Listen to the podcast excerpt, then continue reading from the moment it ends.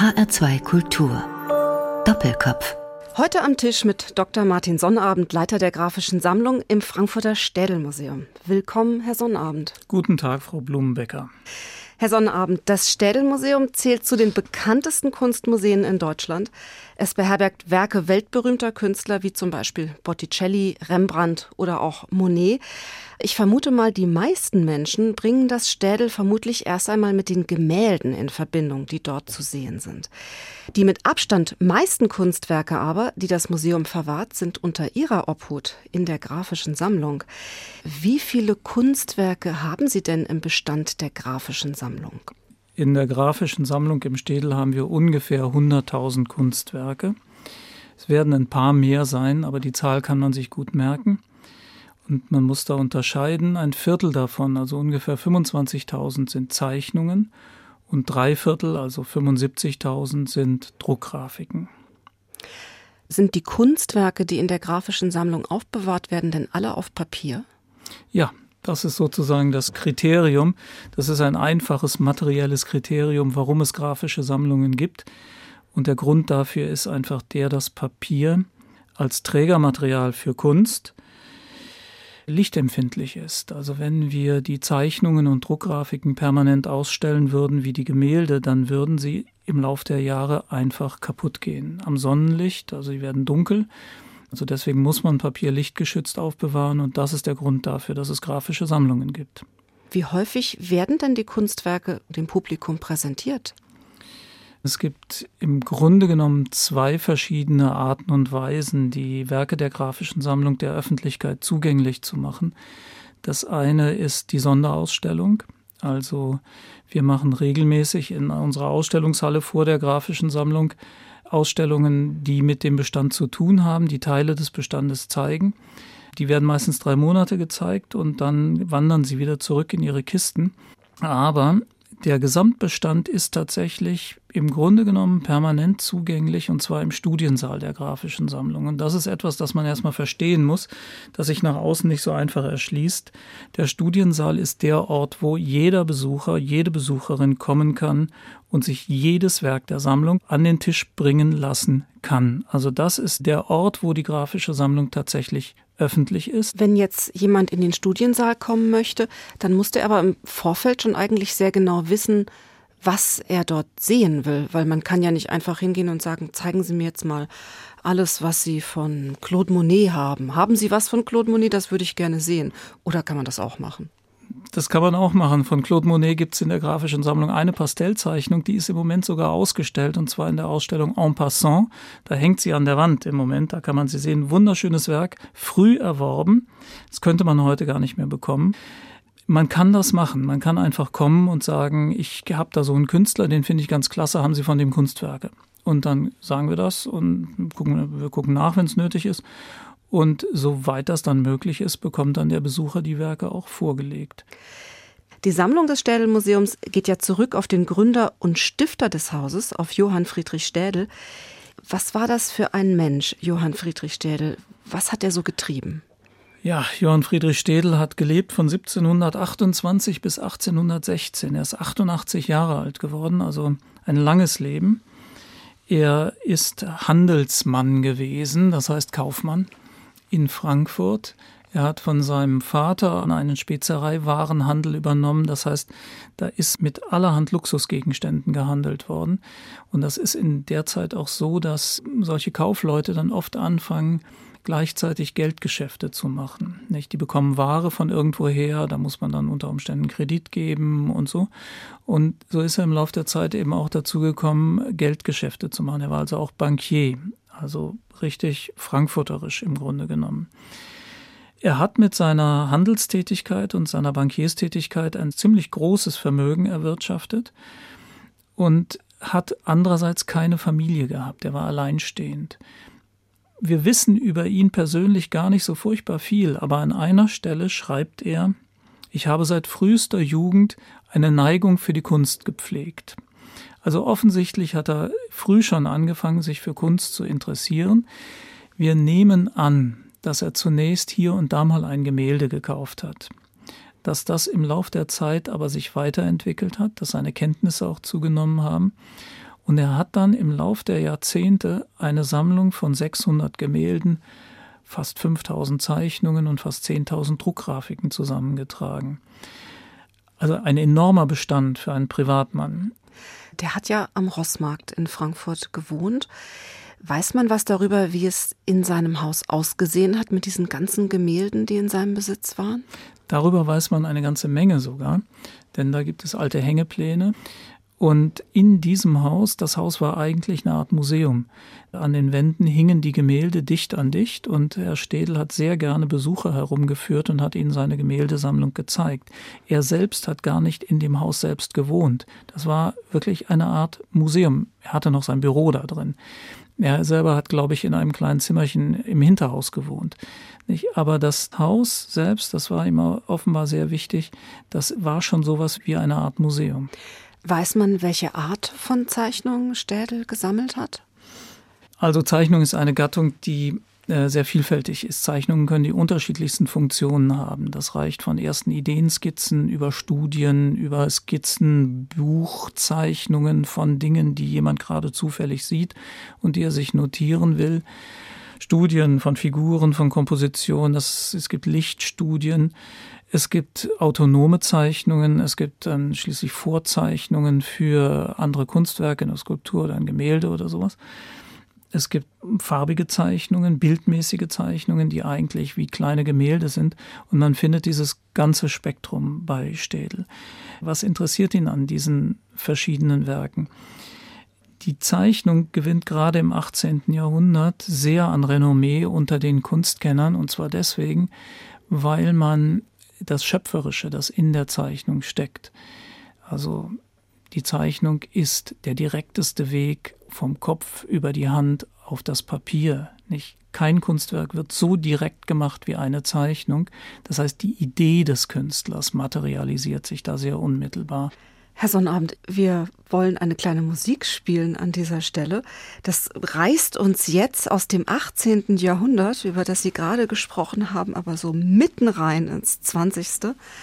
Denn Sie haben sich für unser Gespräch heute ein Stück von Chuck Berry gewünscht. Roll over Beethoven. So richtiger Rock'n'Roll. Und zwar auch unbedingt in der Originalaufnahme von 1956.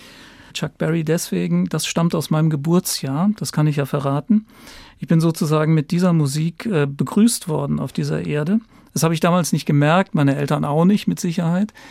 Aber der Rock'n'Roll ist auch dann letzten Endes die Grundlage für die Musik, mit der ich dann so groß geworden bin. Das ist das eine. Und das andere ist, dass an diesem Stück gefällt es mir eigentlich, dass der Sänger von der Gegenwart eine Brücke schlägt in die Vergangenheit. Also alte Kunst und neue Kunst treffen eigentlich aufeinander und das ist auch so gemeint.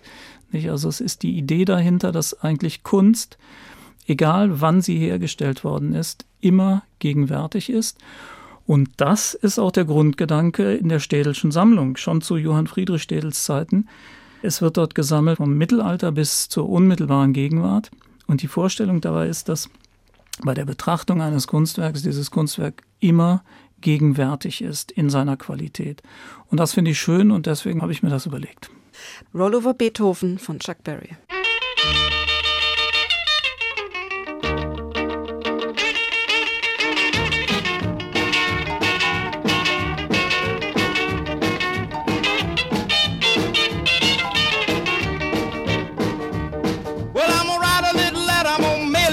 Local DJ.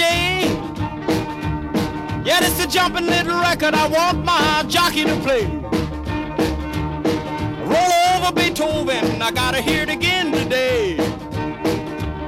You know my temperature rising, the jukebox blowing a fuse. My heart beating rhythm and my soul keep a singing the blues. Roll over Beethoven, tell Tchaikovsky the news. I got the rockin' pneumonia. I need a shot of rhythm and blues. I caught the rolling arthritis sitting down at a rhythm review. Sie hören den Doppelkopf in HR2 Kultur. Mein Name ist Stefanie Blumenbecker und mein Gast ist Martin Sonnabend, Leiter der Grafischen Sammlung im Städelmuseum in Frankfurt. Herr Sonnabend, ich habe hier einen Katalog auf dem Tisch liegen, den Sie 2009 veröffentlicht haben von einer Ausstellung zu Michelangelo und zu den Zeichnungen von Michelangelo, die im Städel zu sehen gewesen waren. Und darin sind zwei Briefe von Michelangelo abgedruckt und in einem davon, das habe ich mir mal rausgesucht, das Zitat, möchten Sie das vielleicht lesen? Ich habe das hier markiert. Mhm. Pietro, ich erfahre aus einem deiner Briefe, dass du gesund bist und dir viel Mühe gibst zu lernen. Das gefällt mir ausgezeichnet. Arbeite hart und vernachlässige auf keinen Fall das Zeichnen und mach etwas aus deinen Fähigkeiten. Ja, das ist Michelangelo, das ist richtig typisch. Das ist typisch nicht. Also man ist vielleicht ganz froh, dass man ihn nicht persönlich kennengelernt hat. Ja, ein starker Charakter. Ein starker mhm. Charakter. Aber es ist ein sehr griffiges Zitat, weil man daraus doch so ein bisschen ablesen kann, wie wichtig Michelangelo das Zeichen gewesen ist. Dieser Pietro, den er hier anspricht, war, war das ein Gehilfe. Ein, ein Gehilfe. War ein Gehilfe, ja, ja. Hm. Und die müssen korrespondieren. Ich glaube, wenn ich mich recht entsinne, Michelangelo ist gerade in Carrara und wählt Marmor aus und Pietro ist halt in Florenz. Und die müssen halt korrespondieren, um sich auszutauschen, damit Michelangelo seine Anweisungen geben kann. Nicht? Und so entstehen solche Briefe. Und er ist ganz froh, dass sein Gehilfe, sein Lehrling ordentlich lernt und anständig viel zeichnet. Ja, dieses Zeichnen, nicht, das ist die Grundlage alles künstlerischen Tuns. Und Michelangelo ist ein Künstler gewesen, der wahrscheinlich immer gezeichnet hat, wenn er nicht gerade Briefe geschrieben hat. Das ist wirklich faszinierend, nicht? Das ist jemand, der führt den Stift und denkt dabei. Und indem er denkt, führt er den Stift. Also wirklich beeindruckend. Ich habe hier eine Zeichnung aufgeschlagen. Man sieht darauf eine ganze Gruppe Figuren, groteske Köpfe eigentlich. Ich reiche sie Ihnen noch mal rüber auf die andere Seite des Tisches. Ich kenne das Blatt. Sie kennen es natürlich. Es ist im Besitz des Städelmuseums. Können Sie vielleicht unseren Hörern ganz kurz beschreiben, was man darauf erkennen kann? Also das ist ein doppelseitig bezeichnetes Blatt mit roter Kreide und auf der einen Seite sind groteske Köpfe, so wird es genannt, dargestellt. Das sind Satyren und ähnliche Figuren, aber auch ein merkwürdig dicker Mann mit einem Kropf und eine Frau, die so aufblickt. Wahrscheinlich ist es jedenfalls eine Frau, ist nicht so ganz klar zu erkennen. Auf der Rückseite ist ein Bein, ein einzelnes Bein gezeichnet, ein sehr schöner Frauenkopf und ein Kinderkopf und auch noch ein einzelnes Ohr. Also es sind so unterschiedliche Studien auf diesem Blatt versammelt. Das ist ja mit roter Kreide gezeichnet, dieses Blatt. Das hat eine bestimmte Wirkung, finde ich. Diese rote Kreide, die ist so weich und so lebendig, fast körperlich. Also das hat sowas von Fleisch, von Haut, diese Farbe des Stiftes. War das typisch für Michelangelo, dass er den benutzt hat? Ja, durchaus. Also rote Kreide kommt im späten 15. Jahrhundert auf. Ähm, Leonardo ist einer der ersten, der sie verwendet. Also das ist ein Naturmaterial, das ist, äh, wird gefunden, das ist eine Erde. Es wird gepresst und dann hat man eben so einen Kreidestift, mit dem man so schön rot zeichnen kann. Alternativ gibt es schwarze Kreide. Der Unterschied ist halt der, dass durch das Rot eine gewisse Wärme ins Spiel kommt. Also man hat eine Farbe in der Zeichnung drin. Die rote Kreide lässt sich sehr gut handhaben. Wenn man stärker aufdrückt, hat man dunklere Stellen. Wenn man nur sehr leicht aufdrückt, hat man helle Stellen. Man kann damit auch Flächen abschattieren, Linien ziehen. Also man kann im Grunde sehr malerisch damit arbeiten. Die rote Kreide ist sehr ausdrucksstark, das könnte man vielleicht sagen. Aber er hat auch Zeichnungen in schwarzer Kreide gemacht und auch in Feder und Tinte. Weiß man, was mit diesen Zeichnungen von Michelangelo zu seinen Lebzeiten noch geschehen ist? Hat er die verkauft? Michelangelo hat offensichtlich einen Großteil oder den allergrößten Teil seines zeichnerischen Nachlasses verbrannt, kurz vor seinem Tod. Also er wollte nicht, dass das anderen Menschen in die Hände fällt. Man muss sich da vorstellen, die Zeichnungen eines Künstlers waren damals ein wertvoller Besitz. Also es gibt Beispiele in der Kunstgeschichte, dass Zeichnungen gestohlen werden aus Werkstätten und das ist eine große Sache. Nicht die Zeichnungen, die die Künstler haben, die dienen ihnen, das ist Arbeitsmaterial, das brauchen die. Da haben sie sich allerhand notiert, Vorlagen, sie können darauf zurückgreifen, wenn sie Kunstwerke äh, ausführen wollen. Also das ist wichtig. Und bei Michelangelo ist es nun so, das war so ein unglaublich mächtiger Künstler, so ein prägender Künstler, der wollte einfach nicht, dass seine Entwürfe von anderen weiterverwandt werden am Ende. Trotzdem sind Zeichnungen erhalten geblieben. Also der Forschungsstand jetzt ist der, dass zwischen 500 und 600 Zeichnungen Michelangelos heute noch vorhanden sind. wenn man bedenkt, dass der sehr alt geworden ist und wirklich viel gezeichnet hat, ist das wahrscheinlich gar nicht so viel. Und diese Ausstellung damals, 2009, die drehte sich eigentlich auch um die Frage, was ist eine Zuschreibung? Dieses eine Blatt, das ist das einzige Blatt im Städel, das nach dem derzeitigen Forschungsstand von Michelangelo stammt, also wirklich selbst von ihm ausgeführt ist. Dieses Blatt ist in der Vergangenheit eben auch mal Michelangelos Schule gewesen, schon deswegen, weil es so kursorisch ist, weil es so äh, wilde verschiedene Notizen und Skizzen beinhaltet. Also man brachte das früher nicht so ohne weiteres mit dem Bild von Michelangelo, diesem Titanen der Kunst zusammen, dass der solche Kritzeleien gemacht haben sollte. Aber das bindet sich ein in eine Gruppe von ähnlichen Zeichnungen, die mit solchen Skizzen versehen sind und die eine Lehrfunktion gehabt haben. Also vorstellen kann man sich, da sind wir wieder bei der abendlichen Tischversammlung. Man kann sich vorstellen, man sitzt abends um den Tisch in der Werkstatt und da ist Michelangelo, der Meister, und dann hat er so seine Gehilfen, die er auch als seine Schüler betrachtet. Und dann erklärt er denen das ein oder andere. Wie zeichnet man einen Kopf? Wie zeichnet man ein Bein? Wie hier zum Beispiel. Wie funktioniert das Auge? Wie blickt man? Nicht? Es gibt so Diagramme, wo man, wo man sieht, wie der Blick auseinandergeht und auf, ein, auf eine Ebene fällt. Also er erklärt Dinge, wie zeichnet man ein Ohr und so. Und so entstehen diese, diese Blätter. Der spricht und zeichnet dabei. Ich glaube, so muss man sich das vorstellen. Die Ausstellung damals drehte sich um die Frage, wie schreibt man eigentlich ein Blatt zu? Nicht, wie funktioniert das? Und das ist tatsächlich eine faszinierende Frage, denn so eine Zeichnung, die jetzt 500 Jahre alt ist, da war ja keiner dabei, als die gezeichnet wurde. Also woher weiß man tatsächlich, dass sie von Michelangelo ist? Michelangelo ist da ein besonders prominentes Beispiel. Das ist natürlich sehr umstritten. Einfach deswegen, weil die Zuschreibung eines solchen Blattes entscheidet über den Marktwert und da wird es natürlich heikel. Nicht? Also es macht schon eine erhebliche Geldsumme aus, ob ein Blatt vom Künstler selbst ist oder in seinem Umkreis gezeichnet worden ist. Dann ist es nicht wertlos, aber eben deutlich weniger wert. Das spielt jetzt für dieses Blatt keine Rolle. Das ist im Städel und zwar, wie wir seit kurzem wissen, dank der aktuellen Ausstellung Städels Erbe stammt das offensichtlich aus der Sammlung des Stifters. Also schon Städel hat das wahrscheinlich im frühen 19. Jahrhundert erworben und ist seitdem in der Sammlung und wird auch nicht mehr hergegeben. Und das ist etwas, wo Forschung voranschreitet, wo man Argumente sammelt, wo es auch kontroverse Meinungen gibt und auch geben muss. Ja, und wo man sich im Grunde irgendwann eine Meinung bilden muss. Ich habe damals diese Ausstellung gemacht. Damals war der Stand, das ist Michelangelo Schule, das war die letzte Publikation dazu. Und habe mich damit auseinandergesetzt und bin versuchsweise zu der Meinung gekommen, das sei ein eigenhändiges Blatt von Michelangelo. Und es ist seitdem auch von der internationalen Forschung so anerkannt worden. Es ist seitdem in zwei großen Ausstellungen gewesen, in Wien und in New York und Machta Bella Figura unter den anderen Blättern. Ich glaube schon, dass das eigenhändig, ich kann es mir auch nicht anders erklären, weil wenn man sich das ansieht, wie hier vorangeschritten wird beim Denken, das ist teilweise wirklich sehr schnell und sehr, man kann sagen, flüchtig gezeichnet und gleichzeitig mit einer, einer unglaublichen Sicherheit. Also der versteht es mit einem einzigen Strich etwas voluminös zu machen. Der versteht es mit einem einzigen Strich einem Gesicht Ausdruck zu geben. Das können keine unerfahrenen Zeichner. Das können nur Leute, die wirklich zeichnen können, sehr, sehr gut. Und das ist eigentlich die Quintessenz bei der ganzen Zuschreibungsfrage, neben den, den technischen Dingen, die betrachtet werden müssen und historischen Dingen, die betrachtet werden müssen.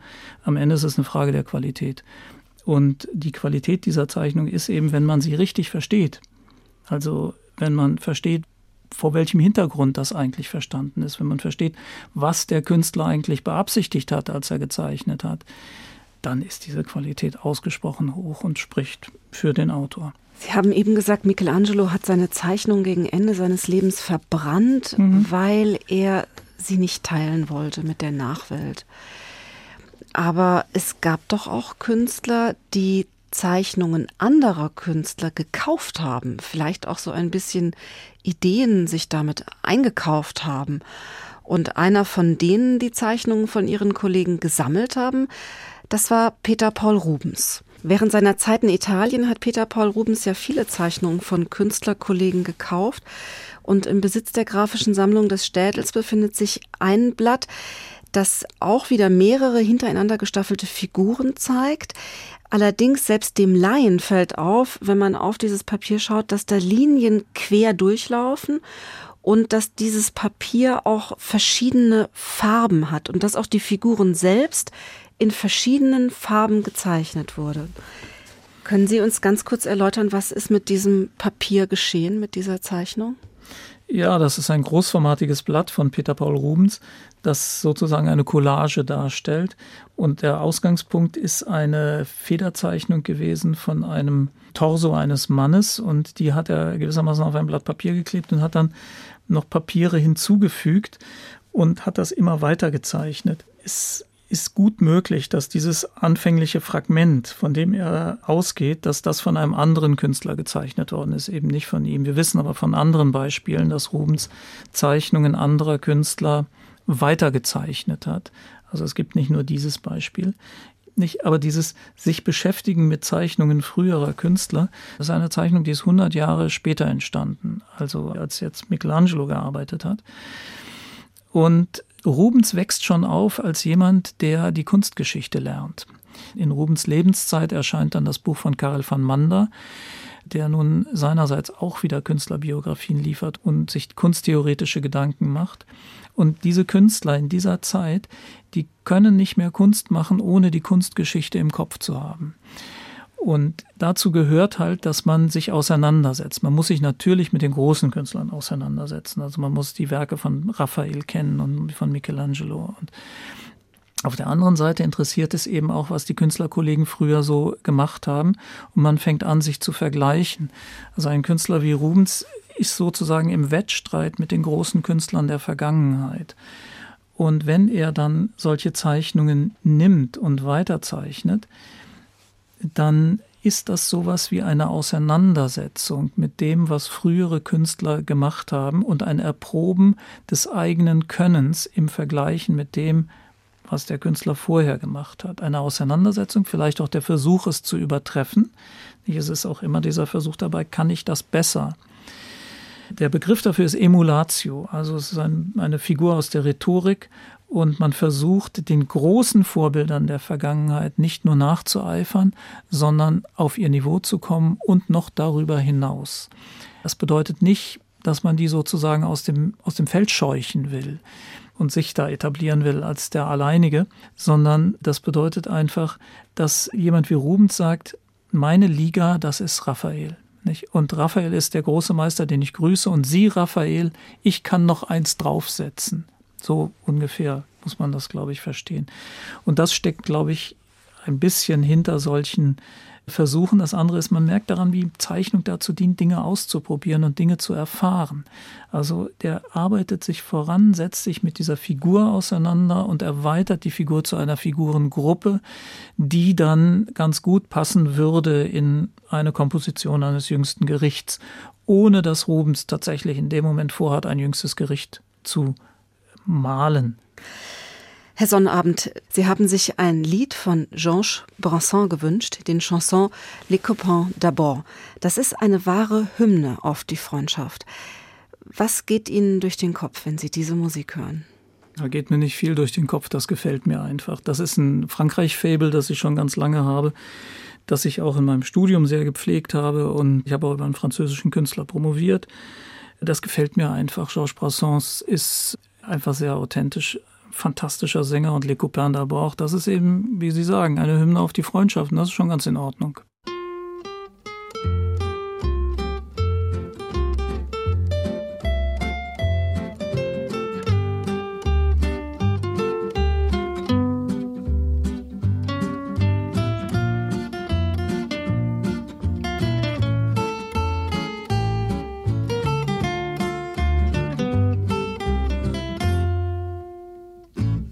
Ce n'était pas le radeau de la méduse, ce bateau, qu'on se le dise au fond des ports, dise au fond des ports. Il naviguait en père peinard sur la grand-mare des canards. et s'appelaient les copains d'abord, les copains d'abord. Ces fluctuates nec mergiture, c'était pas de la littérature, n'en déplaise aux Sie hören den Doppelkopf in HR2 Kultur heute mit Martin Sonnabend. Herr Sonnabend, Sie sind Leiter der grafischen Sammlung im Städelmuseum, aber Sie teilen sich diese Funktion mit Ihrer Kollegin Regina Freiberger. Für welchen Bereich der grafischen Sammlung sind Sie als Leiter zuständig? Als Leiter bin ich jetzt zuständig für die alte Kunst bis 1750. Wir ziehen eine Grenze mit der Aufklärung. Es ist auch zufällig gerade so die Zeit, in der Johann Friedrich Städel angefangen hat zu sammeln, also der Ursprung des Städelschen Kunstinstituts, der geht im Grunde auf diese Zeit zurück. Ich habe allerdings im Laufe der Jahre, ich bin ja schon eine ganze Weile in der grafischen Sammlung, ich habe früher mich auch ums 19. und ums 20. Jahrhundert gekümmert. Das ist etwas, was ich übrigens sehr zu schätzen weiß, was im Städel einfach diese Grundidee ist, dass es von alter bis zu zeitgenössischer Kunst geht und dass, dass sich das alles so durchdringt und dass sich das auch gedanklich durchdringen kann.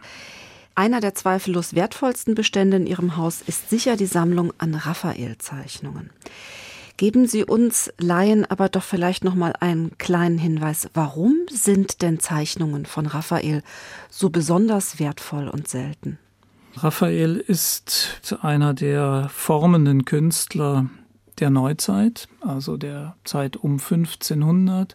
Da gibt es ja diese Vierergruppe, Raphael, Michelangelo, Leonardo und Dürer.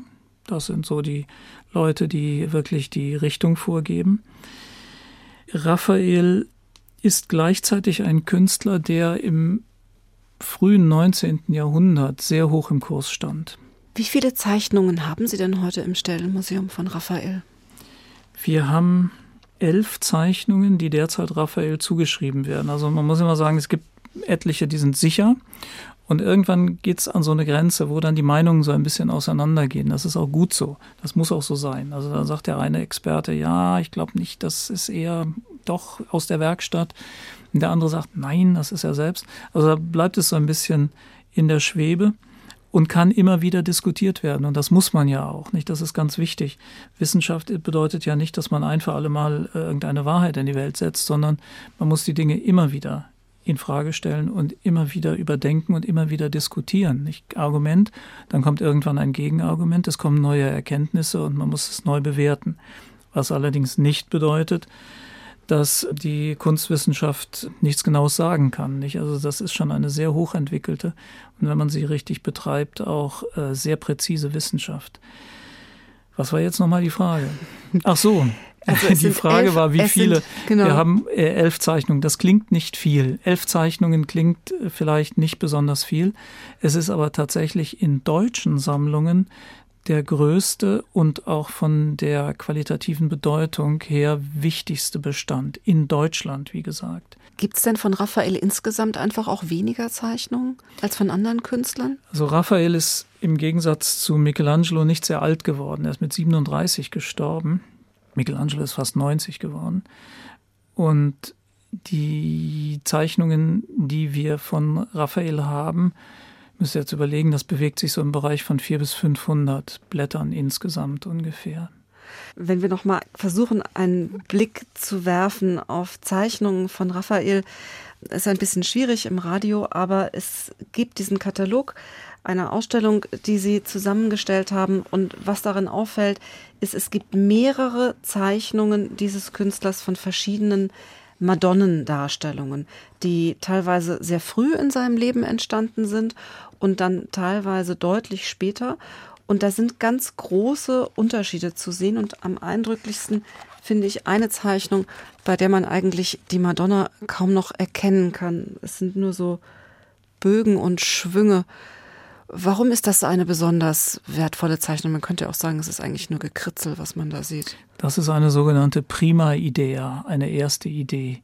Und zwar wahrscheinlich für die Sixtinische Madonna, also für dieses berühmte Gemälde, das sich heute in Dresden befindet und das äh, alle von Kunstdrucken kennen, mit den kleinen Engelchen unten drunter, die da so hochschielen.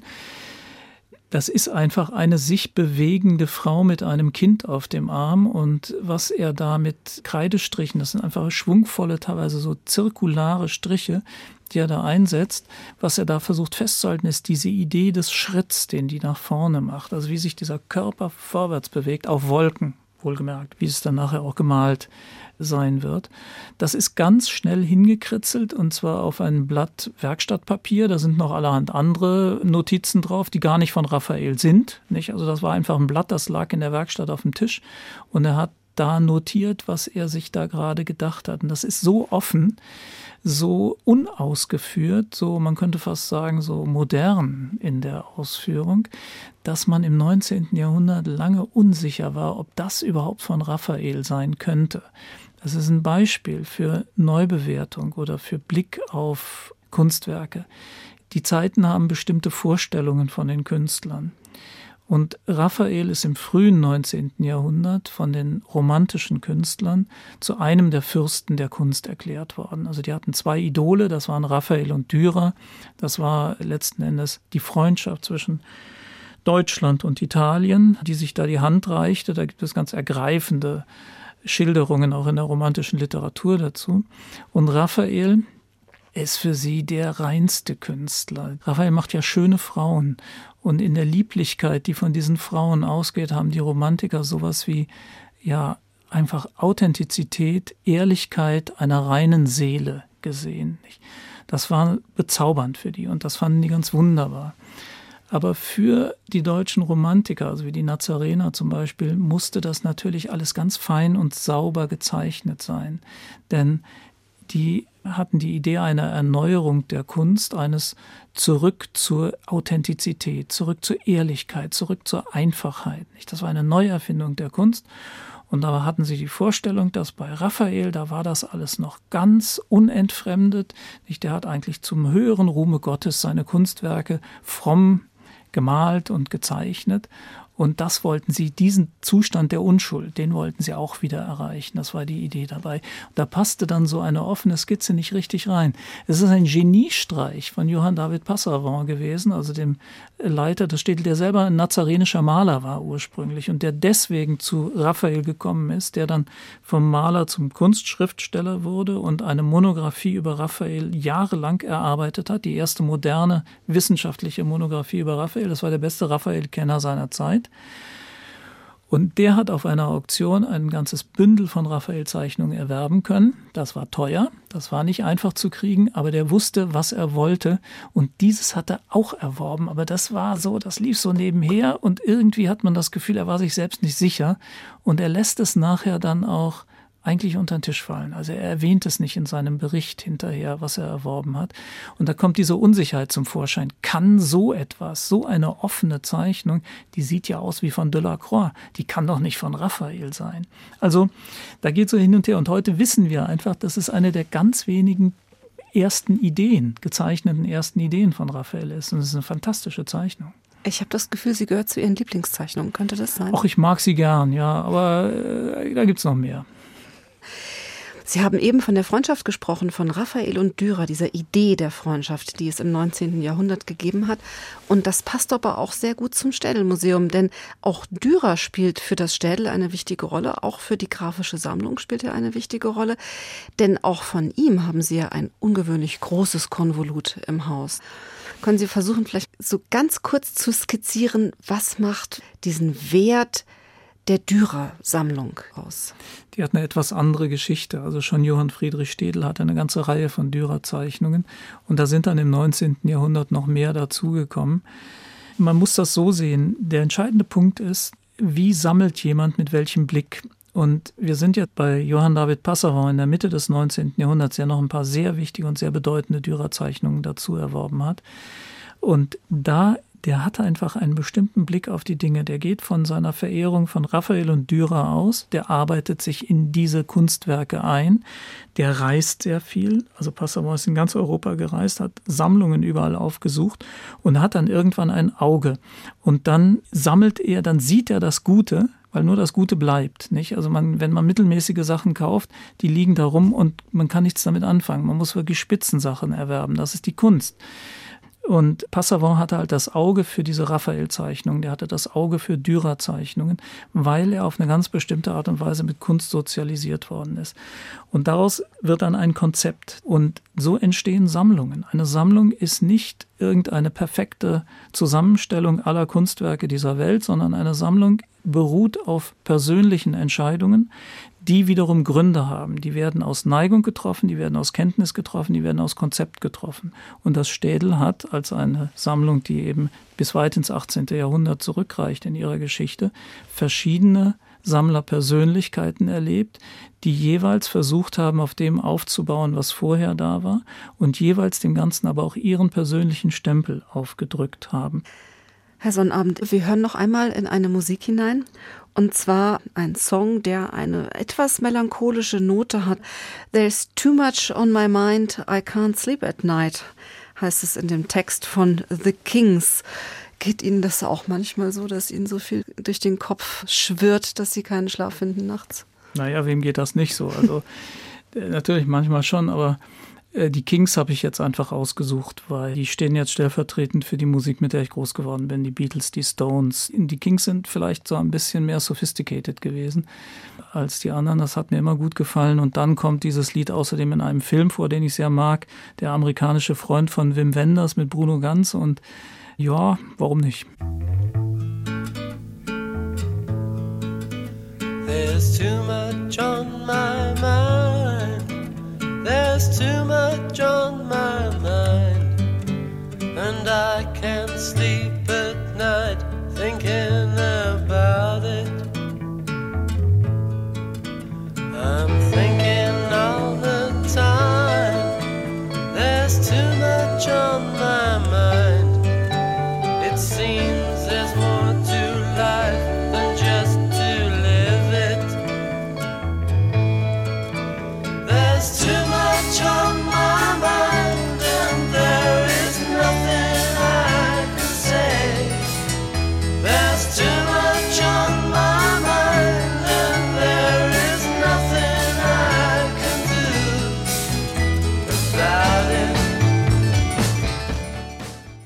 Das waren die Kings auf HR2 Kultur. Mein Name ist Stefanie Blumenbecker und zu Gast heute ist Martin Sonnabend. Herr Sonnabend, Sie sind einer der beiden Leiter der grafischen Sammlung im Städelmuseum. Und man könnte vielleicht sagen, dass Sie sich innerhalb eines Orchideenfachs, nämlich der Kunstgeschichte, noch einmal eine ganz besondere Nische ausgesucht haben, nämlich die Konzentration auf Arbeiten auf Papier.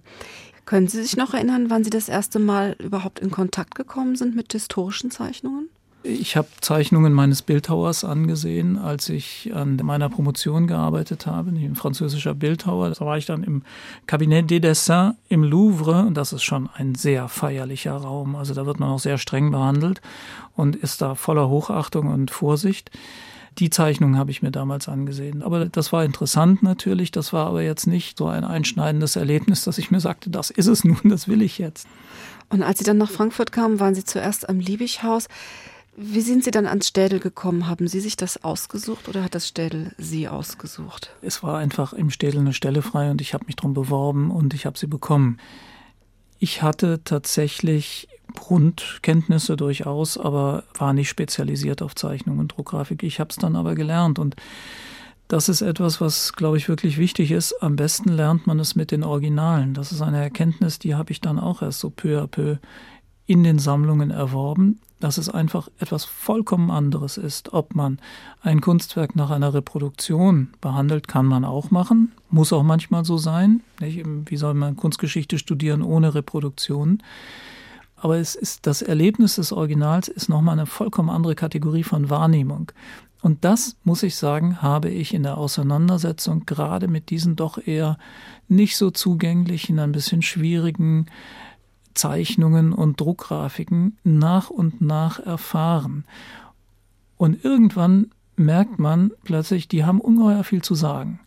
Und wenn man dann in so Momente kommt, wo man glaubt, etwas zu verstehen, man glaubt ja immer nur zu verstehen, und aber es, es kommt sowas rüber und man denkt sich so, das wollte der damit gerade und so. Das sind einfach wunderbare, tiefe Momente. Und ich denke, es geht für uns im Museum darum, also abgesehen davon, dass wir natürlich forschen und erwerben müssen und auf die Sammlung aufpassen müssen, geht es sehr stark darum, möglichst Brücken zu bauen, damit die Besucher des Museums die Chance haben, einfach auch solche direkten künstlerischen Erlebnisse vor den Originalen zu haben.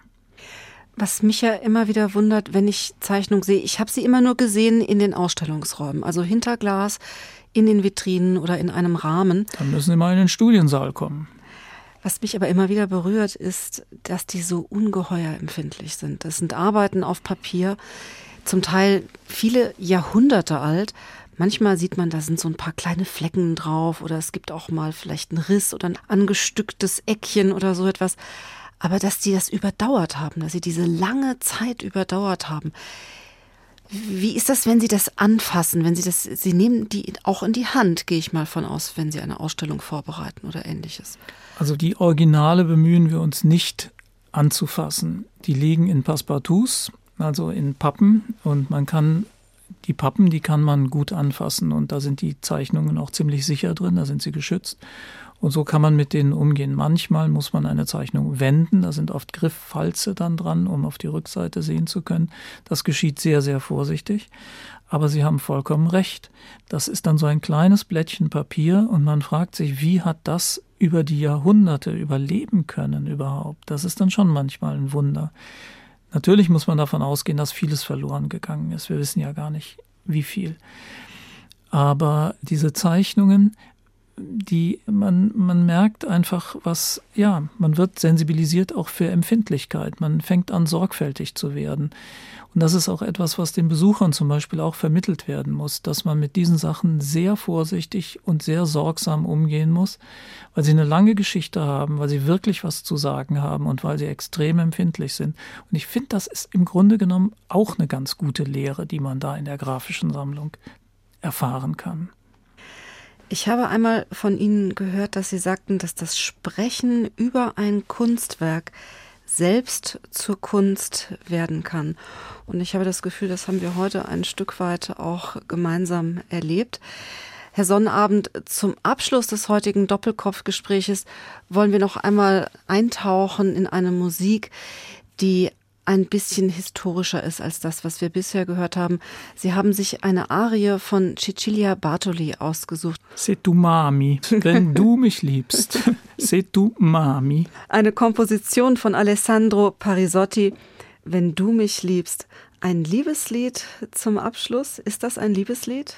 Natürlich ist das ein Liebeslied. Also das ist eine Arie aus dem 18. Jahrhundert aus Venedig und da geht es einfach nur um Gefühl. Das ist richtig gefühlvolle Musik und außerdem ganz exzellente und ausgezeichnete Musik, dazu noch ausgezeichnet vorgetragen. Was will man mehr? Cecilia Bartoli, Setu Mami. Vielen Dank, Herr Sonnabend, für dieses Gespräch.